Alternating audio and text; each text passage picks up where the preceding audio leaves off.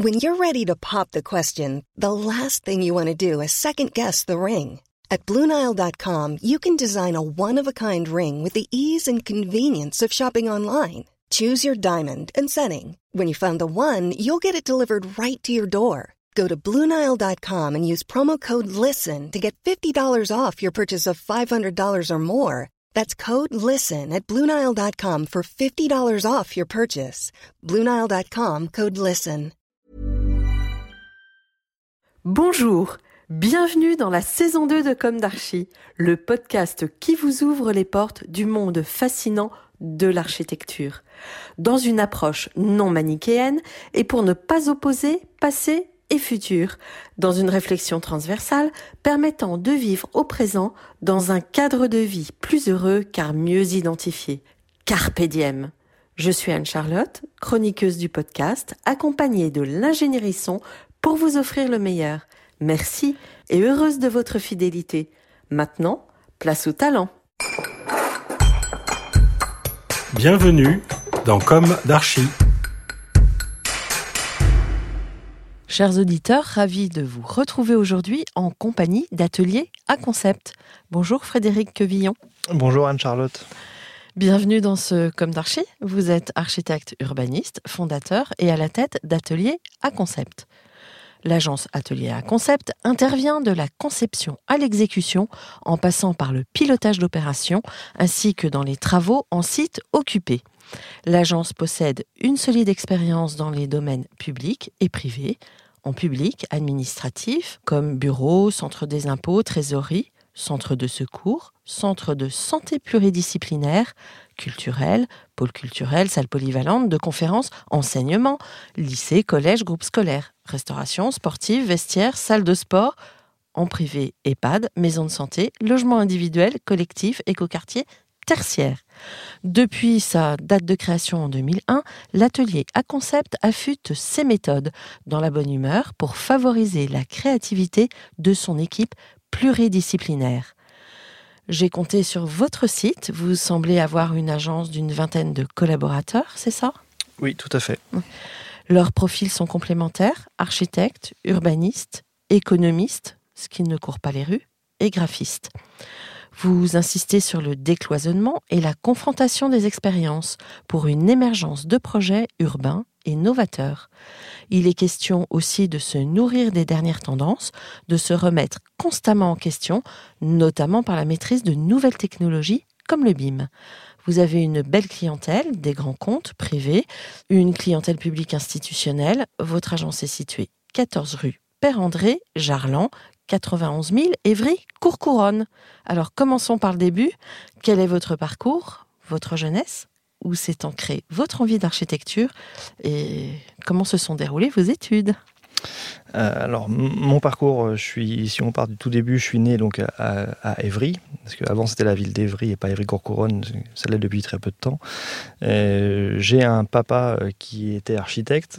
Tiens donc. Ouais, je crois que c'est assez classique, hein, rien d'extraordinaire. Euh, et bon, c'est vrai que en étant donc en faisant toute ma scolarité euh, secondaire euh, à- dans la ville d'Évry comme une ville nouvelle, donc au niveau architecture et urbanisme, on est déjà plongé dans quelque chose d'assez étonnant et euh, très euh, innovant où c'était déjà beaucoup d'exploration architecturale et urbaine euh, à l'époque et ça l'est toujours d'ailleurs la l'expérimentation Mhm.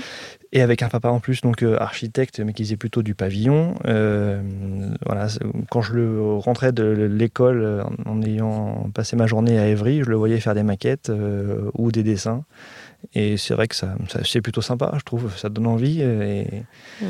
et, et donc, donc voilà, du coup, je me suis lancé dans les études d'architecture. Donc forcément, on, on arrive à Paris, euh, étant de la banlieue, euh, qui est c'est quelque chose d'assez euh, d'a- d'assez euh, étonnant. J'avais très peu d'étudiants euh, de mon atelier qui étaient euh, banlieusards, comme on dit. On était deux, je crois. Tout le reste était parisien. C'était quelle école? Paris-la-Seine. D'accord.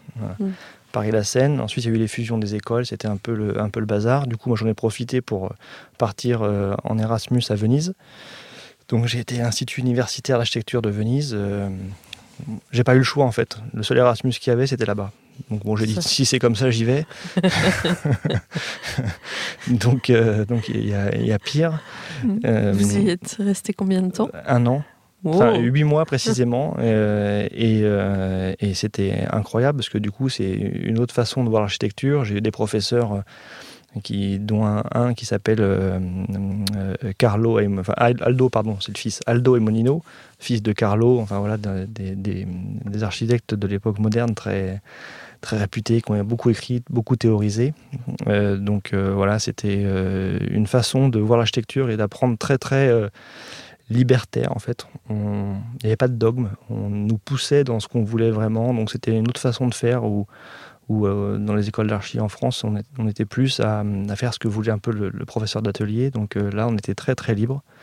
Et puis surtout, on explore euh, un, art de vivre, un, art de vivre qui est, euh, euh, qui est très particulier. En, plus, Venise, donc c'est vraiment différent de l'Italie. hein. C'est c'est une ville où on sent vraiment le passif, où, où on sent qu'il faut s'être re- re- un peu replié sur soi-même, mais il se passe en même temps plein de choses quand on fouille un petit peu. Donc euh, voilà, Euh, après Venise, j'ai voulu rester en Italie et, et prolonger un peu l'expérience, donc je suis parti à Rome. À Rome, j'étais dans une super agence euh, MA0, donc euh, on travaillait sur des expositions bah, justement pour la Biennale de Venise ou des Ouais. concours pour la Triennale de Milan euh, qu'on a gagné. On a fait Europan qu'on a, qu'ils ont gagné parce que moi j'étais juste stagiaire là-bas, mais j'ai beaucoup participé, très investi et je suis toujours très en lien avec eux. Que ça m'a beaucoup appris. Et puis la vie romaine aussi était un autre art de vivre où on cultive la culture de la place, de la vie dehors et de, de, enfin, de- de vivre le vide de, façon différente. Le climat aussi euh, et, hum, le permet plus. Et puis toutes les strates historiques aussi sont Oui, c'est extrêmement ça. riches. Et puis Mm. euh, à chaque pas, on, on voit un vestige. Donc euh, c'est Mhm. euh, Mhm. c'est pour ça qu'il y a très très peu de travaux, parce que dès qu'ils mettent un coup de un coup de pelle, il y a un vestige, donc il faut arrêter le chantier. Enfin voilà, c'est et puis la nature qui rentre dans Rome, enfin c'est quelque chose d'incroyable. Donc euh, voilà. Et puis après, bah, j'ai dû rentrer, passer mon diplôme, et j'ai passé mon diplôme et et puis euh, j'ai commencé. euh, je voulais travailler à la base dans des dans d'autres agences, que je devais aller chez Piano, que j'adore, qui est mon architecte préféré. Et puis finalement, mon père m'a attrapé avec un concours sur un site qui me tenait à cœur, un pôle culturel. On a gagné, puis j'ai commencé à travailler dans l'agence comme ça. Et puis c'était bien parce que du coup il est décédé assez rapidement après, donc Ah bah la transmission a été faite. voilà. Bon. Vous avez des frères et sœurs, non? Euh, un frère, oui. Et qui, lui, n'est pas architecte? Euh, il a essayé et puis euh, il trouvait que ça travaillait pas assez à l'école d'archi, donc il est reparti dans sa deuxième passion, qui est du coup sa première maintenant, qui est chercheur en physique quantique. Ah oui. Voilà. Rien que ça. Ouais, il, est au, il est au CNRS, donc il travaille sur l'abstrait, enfin des choses qui se voient beaucoup moins. Bon. Euh, donc, euh, Rome, alors quand et comment avez-vous commencé votre activité d'architecte? Vous venez de le dire. Euh, vous avez hérité de l'agence de votre papa et, la transmission s'est faite de manière rapide. Euh, et pourquoi cette implantation à Évry? Donc, bah, parce que vous étiez, vous habitiez Évry, c'est ça? Et votre papa était architecte Oui, on habite à côté et, et c'est vrai que hum, moi après j'habitais donc à Paris, je me suis beaucoup posé de questions sur le fait de, de mettre l'agence à Paris qui était plus pratique. Et puis bah, hum, ce territoire d'Evry, je trouve qu'il y, a- beaucoup beaucoup à faire. Enfin la banlieue, la grande couronne, euh, on peut en reparler avec le Covid euh, où il y a, je pense que la grande couronne va avoir une autre vision ou une autre perception des, habitants. Mais je trouve qu'à Evry, il y a, plein de choses. Enfin, on peut se permettre des choses. On, n'est pas figé dans, dans une histoire, parce que c'est une ville très très jeune, du coup, hein, les années 70. Donc, euh, donc euh, oui, j'ai un attachement au territoire profond. Je pense que euh, pour en parler souvent avec des acteurs euh, locaux, il y a, on a toutes les qualités pour euh, développer un, un- un art de vivre aussi très qualitatif. Oui, c'est un petit peu. Bon, je- bien sûr, je, je suis déjà allée à Ivry, mais en ville nouvelle, je connais très bien Sergi Pontoise. Mmh, oui, je pense que c'est un petit peu pareil. Oui, ils sont très vous- similaires les deux. Ouais. Euh, Il y avait une vie de territoire et de village, Mhm. et puis c'est est arrivée la, la ville euh, moderne, contemporaine, et c'est ça s'est articulé comme Bah, ça. c'était un bourg avant en fait. hein, voilà, euh, c'était un bourg et puis d'un ouais. coup on décide d'y amener toutes les administrations et Ouais. le pouvoir public de façon euh, rapide. Mm. et violente aussi. Et, puis, et donc, il a fallu construire tout ce qui allait avec, habitation, logement. Donc, mais finalement, c'est une manière peut-être un peu, comment dirais-je, vous préfiguriez euh, un peu des démarches de vous installer là-bas. C'était finalement un choix un petit peu euh, avant-gardiste, non? Bah, euh, Oui, c'est sûr qu'il n'y a pas beaucoup d'agences d'architecture qui, sont qui sont en banlieue. en Grande Couronne, pas beaucoup non mm. plus, je crois. on doit être la seule à Évry. Cour-Couronne, mm. pardon. Et, et, du coup, on s'est ancré là-bas. On était trois en, en 2008. Maintenant, on est, vous disiez, une vingtaine. Alors précisément, on est 28. Et, mmh. euh, et donc, euh, on, voit une grande, un grand changement dans le sens où en 2008, euh, quand moi j'ai repris l'agence, on était donc trois. Et pour trouver des, des archives, des gens qui venaient travailler avec nous, c'était assez compliqué. Et on voit maintenant que ça, c'est facile. Et encore, encore mieux, encore ce qui est plus plaisant, c'est que les gens s'installent. Hmm. Les gens s'installent, euh, prennent des logements euh, à côté. Il y a des gens qui arrivent de Nantes qui viennent s'installer ici. Il y en a qui viennent d'être Dreux qui viennent s'installer ici. Il y en a de Paris qui déménagent pour venir habiter plus près du travail.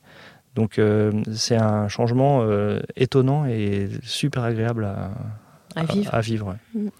Donc une de mes questions récurrentes dans Comme d'Archie est est-ce que aujourd'hui vous avez le sentiment d'avoir accompli ce que vous imaginiez à la sortie de l'école? Alors clairement, j'imaginais rien. Euh, quand j'ai eu mon diplôme d'archi, euh, j'ai, je me suis assis et je me suis dit bon bah maintenant qu'est-ce que je fais? Parce que en fait finalement quand on est étudiant, l'objectif c'est le diplôme d'architecte, euh, mais je m'étais jamais projeté sur après. Donc je sais pas, je sais pas, je pensais pas forcément développer l'agence comme ça, je pensais pas arriver à avoir une agence de 28 personnes. Et vous pédalez tout seul enfin, Pardonnez-moi l'expression. Oui, oui. oui, Moi, je fais un peu de vélo aussi par ailleurs. Mais, euh, mais oui, oui, je pédale tout seul. Et, euh, avec votre équipe, bien sûr, mais pas d'associés.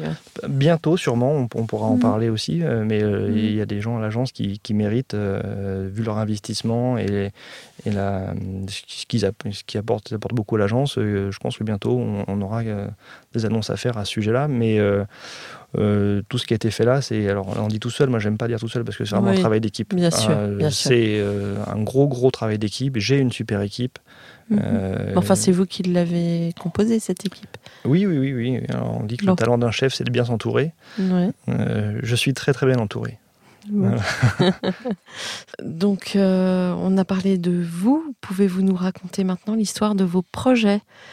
Peut-être en partant du général, l'urbanisme, et en allant vers le particulier, l'architecture Parce qu'apparemment, vous êtes aussi euh, très ancré sur les territoires, sur la problématique des territoires, si j'ai bien compris. Oui, hmm. oui, euh, c'est vrai que l'agence étant située en, Grande Couronne, euh, je pense qu'on a une spécificité à comprendre les territoires de Grande Couronne on a beaucoup travaillé c'est très prestigieux de travailler à Paris travailler en première couronne. Euh, on y travaille aussi puisqu'en ce moment on réhabilite euh, Sciences Po Paris euh, on vient de terminer l'école des mines. On, fait des opérations aussi en, première couronne puisqu'on vient de gagner un groupe scolaire là les Roses et donc donc voilà mais c'est vrai qu'on a une spécificité je pense à appréhender le territoire on va dire vaste et pas forcément structurée ou dense euh, comme en, première couronne ou Paris, où finalement la, contrainte, on l'a très facilement. Euh, c'est beaucoup plus compliqué, euh, je trouve, d'avoir un, penser un territoire vaste, où il y a beaucoup moins de contraintes finalement, qu'un territoire comme Paris. À Paris, on prend un exemple d'une dent creuse, le bâtiment, euh, il va vite être. Euh, c'est très compliqué aussi, mais c'est pas de la même façon. Euh, occuper l'espace, c'est compliqué quand on ne sait pas quoi en faire. Donc, on a cette approche urbaine des territoires pas forcément denses, qui est spécifique parce qu'on on le vit tous les jours, on le parcourt, on voit les améliorations à avoir, on voit le vécu des gens surtout, et c'est ce qui se passe dans les villes nouvelles. Dans les villes nouvelles, elles ont été faites dans les années 70. Maintenant, il y a du vécu qui s'y est implanté, il y a des habitudes qui sont, ancrées, et donc il faut la réadapter, et la, juste l'adapter aux nouvelles pratiques, euh, ou aux pratiques qui se sont installées. Et euh, donc, euh, voilà, donc c'est toutes ces petites adaptations qu'il faut mettre dans ces, dans ces villes, dans ces territoires. Et, et donc, oui, au niveau j'ai une grande sensibilité urbaine, comme certains de, des archis qui sont à l'agence et urbanistes. Donc c'est l'espace vide, pour nous, est primordial. Alors c'est compliqué pour un architecte de dire que l'espace vide est plus important que le bâtiment, mais le bâtiment, il, il doit fonctionner, il doit avoir des, qualités, il doit être vertueux. Et euh, puis après l'esthétique, euh, chacun en jugera. Euh, mais par contre, si l'espace vide qui est à son pied ou qui l'entoure ou qui le connecte aux autres bâtis, si cet espace vide n'est pas qualitatif ou ne permet pas les relations sociales, les échanges et la vie finalement, bah, c'est un échec.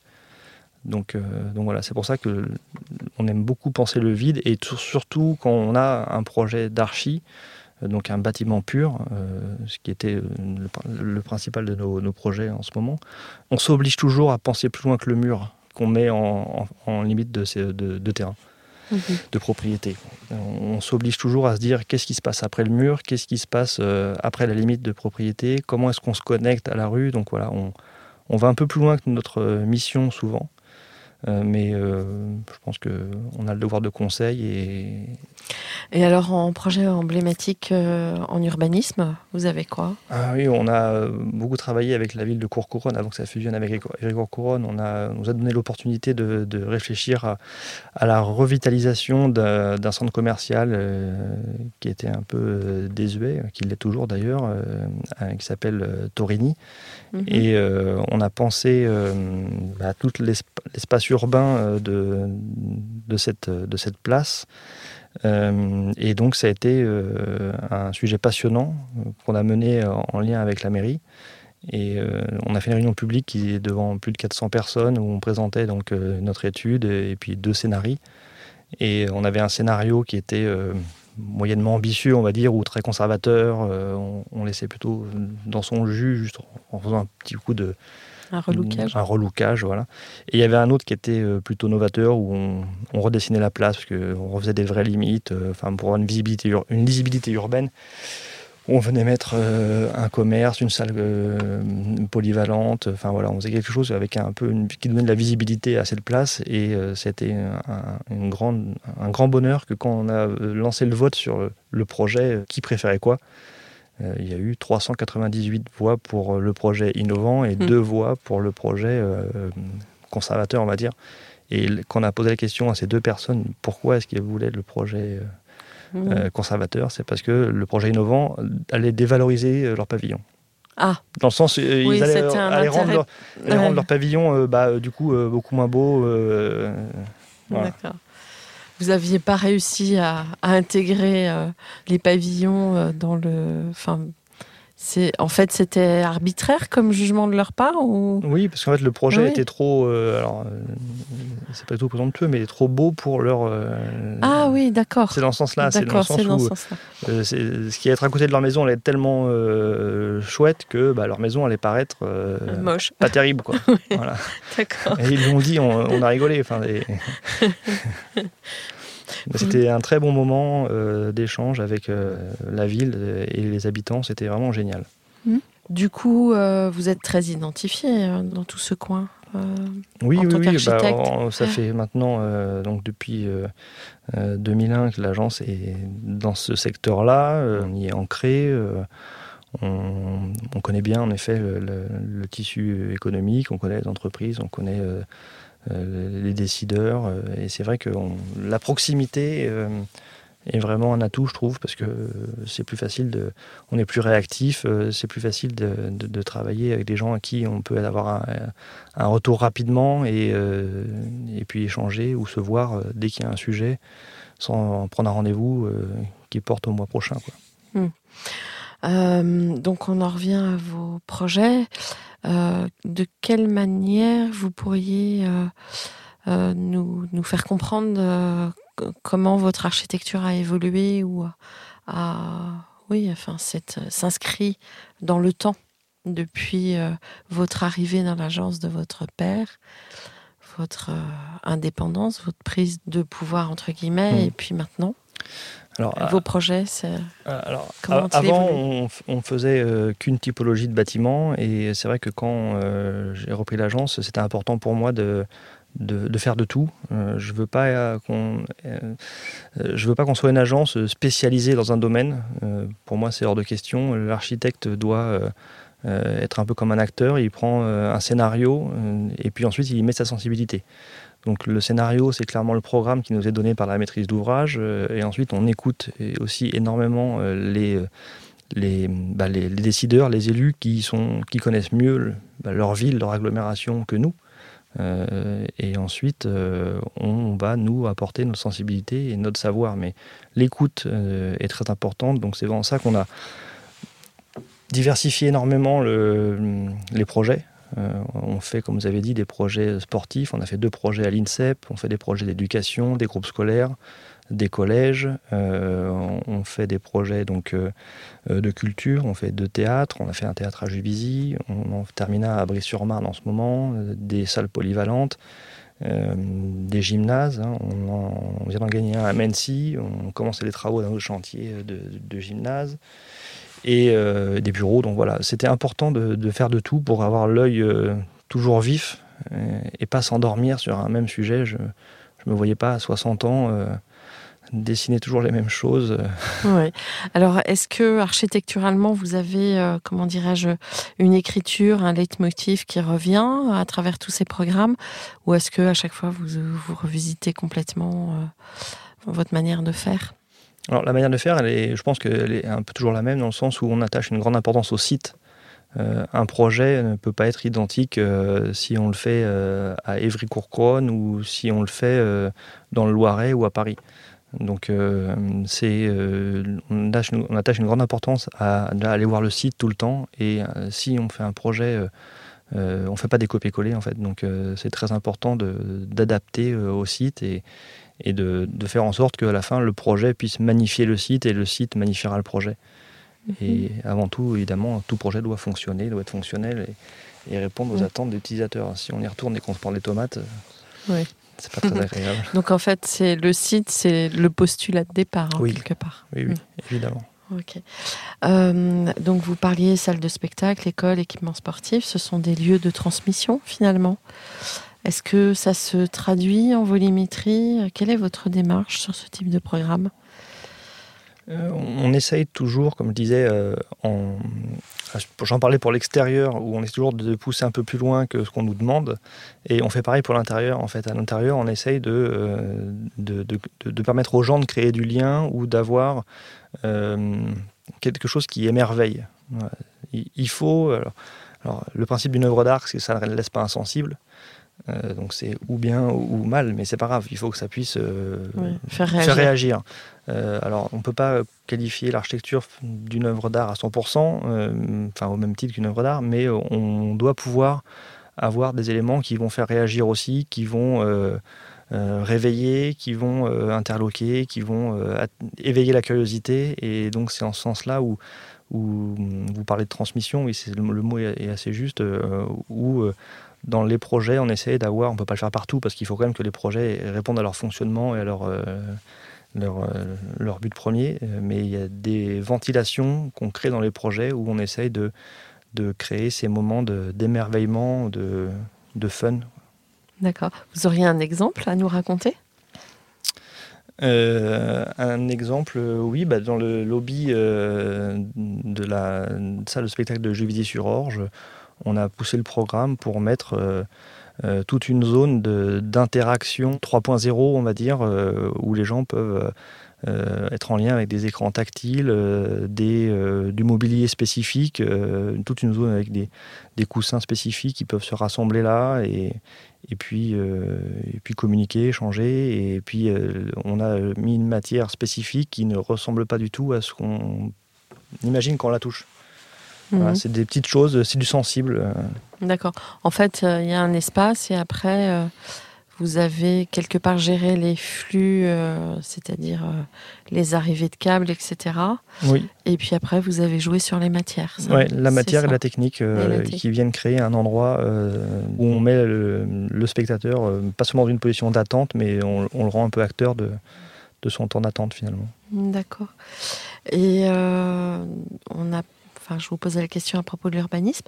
Et pour l'architecture, vos projets emblématiques, euh, quels sont-ils? Euh, réalisé par l'agence Oui, bah oui. Ah, oui, bien sûr. non, j'aurais dit Beaubourg, mais. non, c'est du passé. Euh, non, mais là, on, a un projet qu'on aime beaucoup qui vient de se terminer à l'agence, qui est la salle de boxe euh, de Savigny-le-Temple. Mhm. Donc, c'est pareil, c'est un territoire qui fait partie des, villes nouvelles. Enfin, et donc, on a un projet qui est en lisière de forêt et un bâtiment qui est très, très brut, puisque c'est du béton et, et du vitrage. Et donc ça vient se mettre en, contraste avec la forêt. Et euh, donc c'est là où on, arrive vraiment à ce que je disais tout à l'heure, le site magnifie le bâtiment et le, le bâtiment magnifie le site. On a des transparences, on a une relation intérieure-extérieure qui est très forte. Mm. Euh, les boxeurs peuvent, euh, d'ailleurs, ils adorent la salle, ils peuvent aller euh, boxer dehors quand il fait beau. ils sont dans les bois et puis en même temps, quand ils sont dans leur salle, ils ont quand même dans les bois parce qu'il y a tellement de vitrages ou de, de jeux de miroirs aussi qui renvoient la nature à l'intérieur du bâtiment qu'on a voilà, ce lien qui est fort intérieur-extérieur. Et le site est très important. Oui. Donc vous vous intéressez à la recherche. Mm. comment vous vous positionnez par rapport à cette démarche prospective?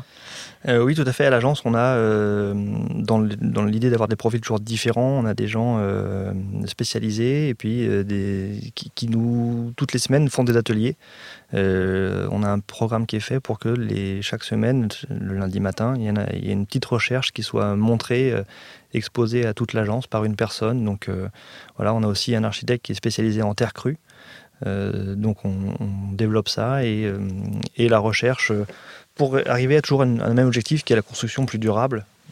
C'est l'objectif vraiment de, ces recherches, d'avoir des matériaux qui soient euh, durables, euh, bons pour notre environnement et, qui du coup euh, nécessitent un peu de RD, ce qui mhm. manque parfois dans nos métiers. On n'a pas ce temps de RD et du coup on essaye de, le mettre en place et on a réussi depuis un an, tous les lundis matins, à avoir ces, exposés donc, euh, où euh, un intervenant extérieur vient, ou euh, c'est quelqu'un de l'agence qui fait cet exposé. D'accord. Et en fait, vous avez réussi à appliquer quelque chose que vous avez découvert, à le matérialiser? Oui, on, a des définitions intérieures spécifiques parce que la recherche va aussi bien sur l'enveloppe que sur tout ce qui est finition intérieure. Donc on a une, une, peinture un peu spécifique sur un projet en ce moment à l'intérieur, une peinture qui est faite à base d'algues. On a, euh, après, c'est pas nous qui l'avons inventé, mais on est en train de faire une crèche en paille euh, actuellement. Et euh, on mène des recherches sur le matériau très intéressant qui est le carton. Donc voilà, on espère pouvoir faire un projet en carton très bientôt. Formidable. Donc votre maîtrise de la fabrique de la ville et votre sens des réalités, profil OPC dans votre agence et économiste intégré, influencent bien évidemment votre pratique oui, c'est aussi une des, un des leitmotivs de l'agence. Donc, euh, vous avez compris qu'on voulait faire plusieurs projets, plusieurs types de projets pour euh, pas s'endormir sur un même projet. Et moi, je trouve très important dans l'équipe d'avoir euh, des profils différents, complémentaires, rassembler des gens identiques. je trouve ça un peu plus pauvre. Donc euh, c'est pour ça qu'on a euh, des gens très différents, on a des archis avec des sensibilités différentes, on a euh, des économistes, des graphistes, un perspectiviste, des ingénieurs et dessinateurs projeteurs. Donc voilà, des, gens au profil et après même au niveau de la personnalité très différentes. C'est ce qui fait la richesse de l'échange, parce que le projet est un échange, donc il faut qu'on ait. Euh, il n'y a pas de. Quand on fait du projet, il n'y a pas de dogme, il n'y a pas de quelqu'un qui dit on fait comme ci et puis c'est tout. C'est un échange et de cet échange euh, découlera une solution qui plaira à tout le monde. Est-ce que vous pouvez expliquer ce qu'est un profil OPC pour nos auditeurs? euh, C'est ordonnancement, pilotage et coordination. C'est, ce sont ceux qui maîtrisent le bon enchaînement des tâches sur un chantier et qui gèrent le temps. Donc en fait, vous aimez euh, réaliser les chantiers des projets que vous dessinez. Hein, oui.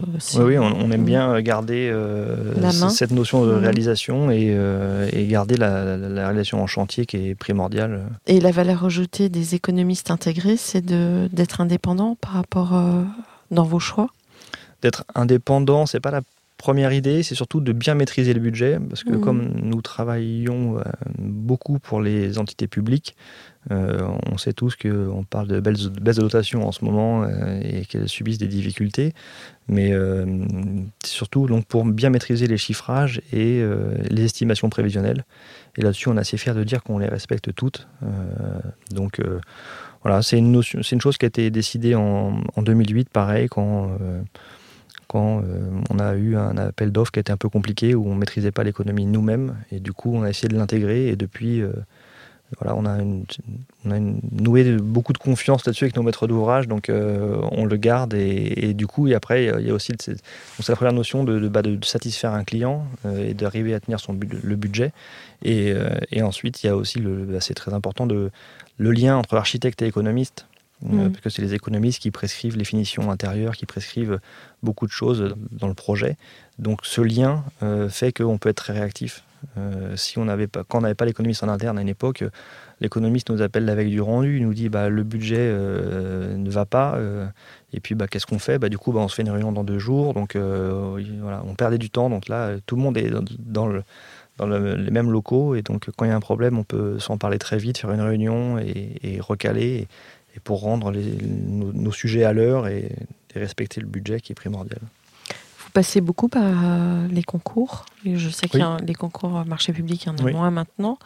Il y a des partenariats publics-privés, oui. Oui. Vous... Oui, oui, oui. Ouais. Mais là, on est sur euh, plusieurs concours. On en est pour les JO. euh, on est euh, sur un concours de stand de tir aussi, voilà, qui sont des sujets Oui, atypique. et- atypiques, intéressants. Mhm. Je ne sais pas s'il y a beaucoup d'agences en France qui ont fait deux stands de tir. Nous, on en a fait deux. Bah, moi, j'ai travaillé dans une agence, Hélène Fricou. Elle a un stand de tir dans Ouais. ses références. Ah, on en a fait un en Seine-et-Marne et on a fait celui de l'INSEP là, pour que les sportifs aient plein de médailles au JO.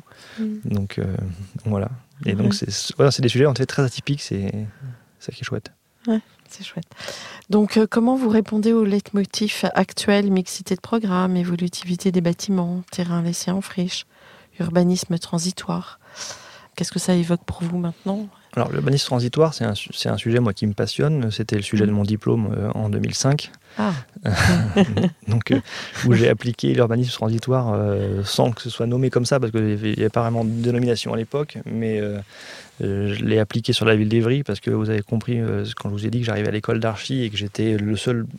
On était deux trois banlieusards à arriver confrontés à des gens qui passaient leur vie à Paris et donc qui connaissaient le Louvre comme leur poche euh, et des musées euh, non-stop. On- C'est vrai qu'on se sent un peu euh, loin de toute cette culture quand on est en banlieue.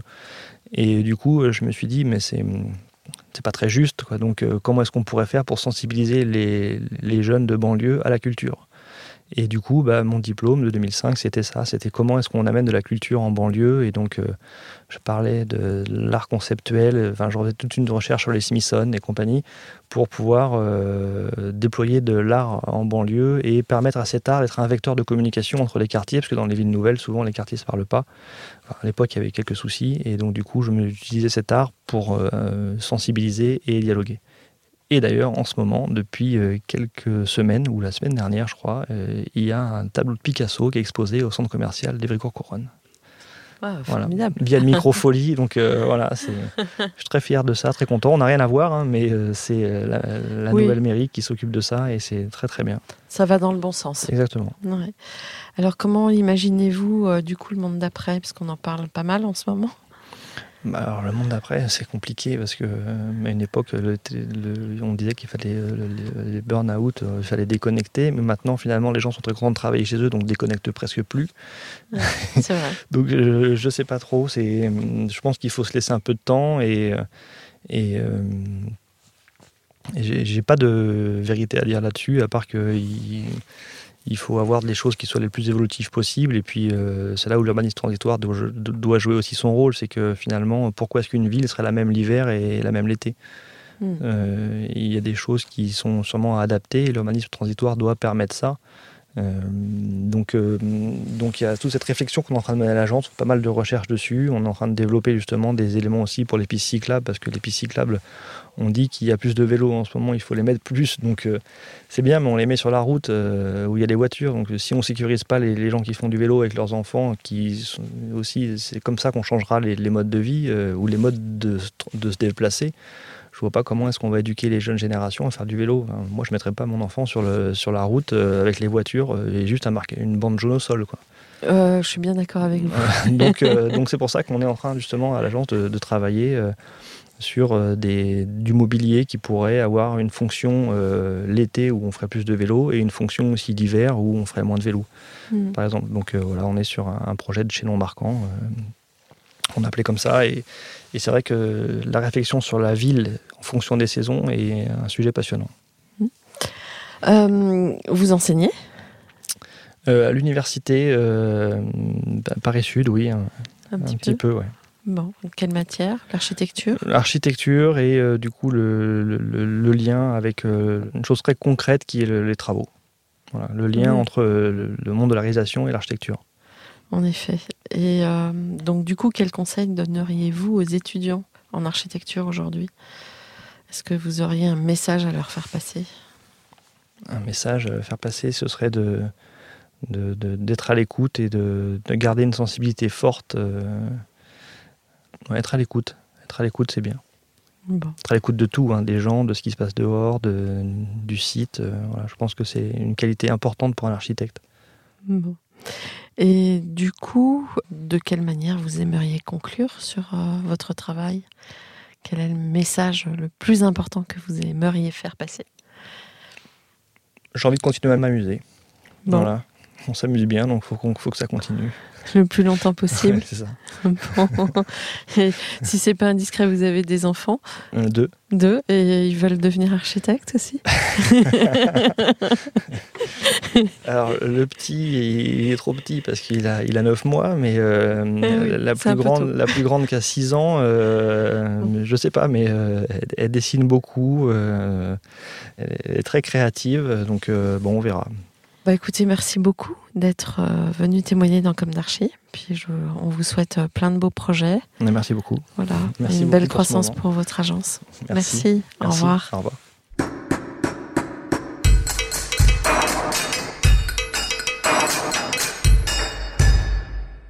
Chers auditeurs, merci pour votre écoute.